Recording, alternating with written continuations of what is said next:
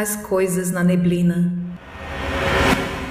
Essa foi uma história que aconteceu comigo já faz alguns anos e eu nunca vou esquecer. É meio longa, mas vale a pena lê-la toda.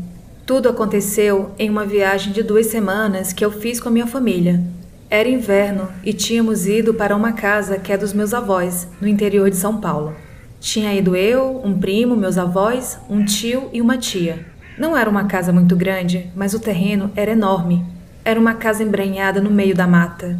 Só que lá não tinha nada para fazer. A cidade ficava longe e não tinha nenhuma casa vizinha. A única coisa que tinha era um riacho que dava para nadar. Isso se você não ligasse para água muito gelada.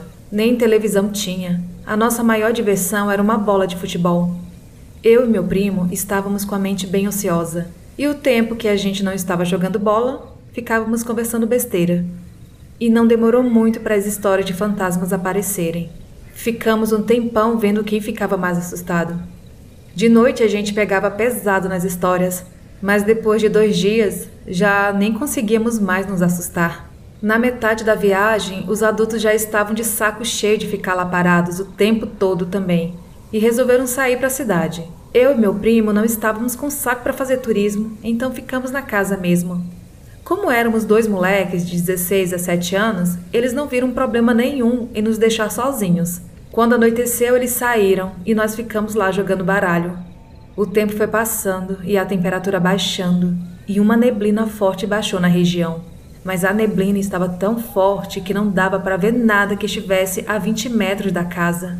E eu fiz um comentário meio besta sobre a neblina, do tipo: É, é uma neblina dessa que o capeta parece. Pronto, meu primo esqueceu do baralho e foi para a janela e começou a me encher o saco. Eu duvido você ir lá fora. Ah, cara, não enche. Eu não vou sair nesse frio. E a conversa foi mais ou menos essa pela próxima meia hora. Ele me enchendo o saco para sair e eu com nem um pouco de vontade de sair lá para fora. Até que ele falou: Cara, eu acho que vi algo lá fora. Como isso era a coisa que ele mais falava desde que a gente começou a falar sobre fantasma, eu nem liguei. Mas ele insistiu. Cara, é sério, eu vi alguma coisa lá fora. Meu, não enche. Você tá falando isso faz quatro dias. Por que você acha que eu vou acreditar nisso agora? E aí eu olhei pra cara dele e ele estava com uma expressão meio confusa. Daí eu falei: Que foi que você tá com essa cara de bunda? Eu tô falando sério, cara. Eu vi alguma coisa lá fora. Aí eu comecei a ficar com aquela sensação de que a coisa era mais séria do que parecia. A minha reação foi sair correndo pela casa e trancar as portas e janelas. Quando eu tranquei a porta da cozinha, ele berrou da sala, falando que tinha visto de novo. Eu saí correndo e fui para a janela ver se via algo também. Meu primo já estava meio assustado e estava explicando que tinha visto alguma coisa lá fora quatro vezes e estava apontando onde tinha visto. Só que não dava para ver quase nada por causa da neblina. E a única luz que tinha lá fora, a da varanda, estava queimada. Ficamos olhando pelas janelas da casa por mais uns dez minutos sem ver mais nada. De repente ele me solta um berro e eu saí correndo para ver o que era. E encontrei ele apontando desesperado lá para fora. Ali, ali eu tô vendo agora. Olha lá. Olhei exatamente para o local onde ele estava apontando. E o que tinha lá? Exatamente a bola. Ô, oh, sua besta, aquilo é a bola. Eu sei que é a bola, mas ela não estava lá. Ela rolou para lá da neblina. Aí eu comecei a pensar o que podia ser, e eu vi que a gente precisava se acalmar e pensar racionalmente um pouco. Daí eu falei para ele: Olha, provavelmente deve ser algum bicho, um cachorro, gato, porco do mato. Deve ser algum bicho que está brincando com a bola. Ele parou, pensou um pouco e eu não sei se ele acreditou ou se ele fingiu acreditar. É mesmo, deve ser algum bicho, né? Aceitamos essa explicação, nos acalmamos, daí começamos a tirar sarro um do outro. É o demônio que tá lá fora, ele vai te pegar. É o Saci Pererê que vai te puxar o pé hoje à noite. E com isso a gente se acalmou bastante. Foi quando eu lembrei da bola. Acho melhor a gente pegar a bola. Se for algum cachorro, provavelmente ele vai sumir com a bola e acabou uma das únicas coisas que a gente tem para fazer aqui. Ele olhou para mim com um sorriso que ia de orelha até orelha. Então vai lá pegar. Eu olhei para ele, olhei para a bola, olhei para ele de novo, olhei a bola sozinha lá fora Olhei pela janela, não vi nada.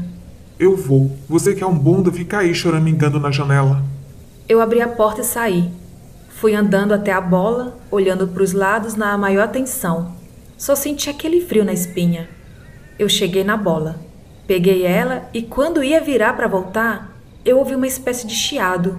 Quando eu olhei na direção do barulho, vi uma coisa que parecia estar abaixada em quatro patas. Eu pensei: Gato, filho da. Vai assustar tua avó? Quando eu ia virar para ir embora, aquilo se levantou e ficou em pé nas duas patas de trás. Olhou para mim, se curvou um pouco como se fosse pular em cima de mim e soltou um gemido meio estranho. Eu taquei a bola com tudo naquilo e saí correndo o mais rápido que eu pude para casa. Quando eu estava na metade do caminho, eu comecei a ouvir aquilo correndo atrás de mim e parecia que tinha mais dois vindo pelo lado. Eu entrei correndo na casa sem olhar para trás e bati a porta com tudo.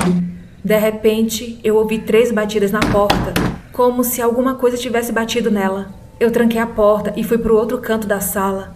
Olhei para o meu primo e falei: O que foi que bateu na porta? O que foi que bateu na porta? Sei lá, cara, você se jogou para dentro, eu olhei para você, não viu o que bateu na porta? O que aconteceu?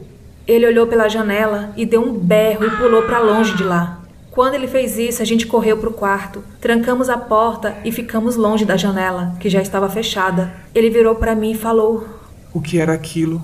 Eu olhei para a cara dele e não conseguia falar. No resto da noite a gente ficou quieto.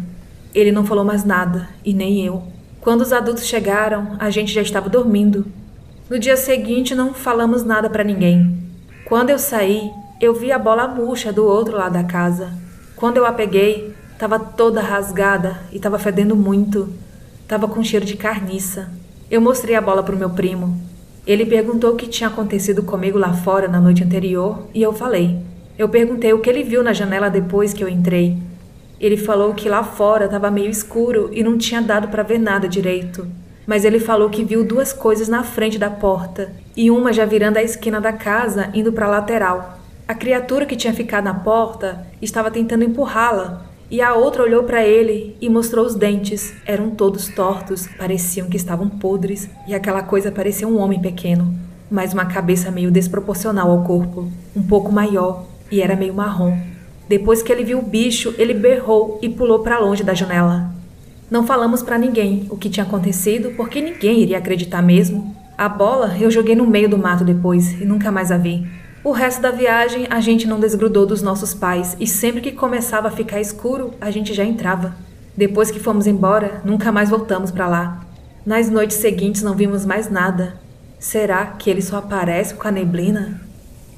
Esse é um relato do site Casa Fantasma e foi enviado pelo Guilherme de São Paulo.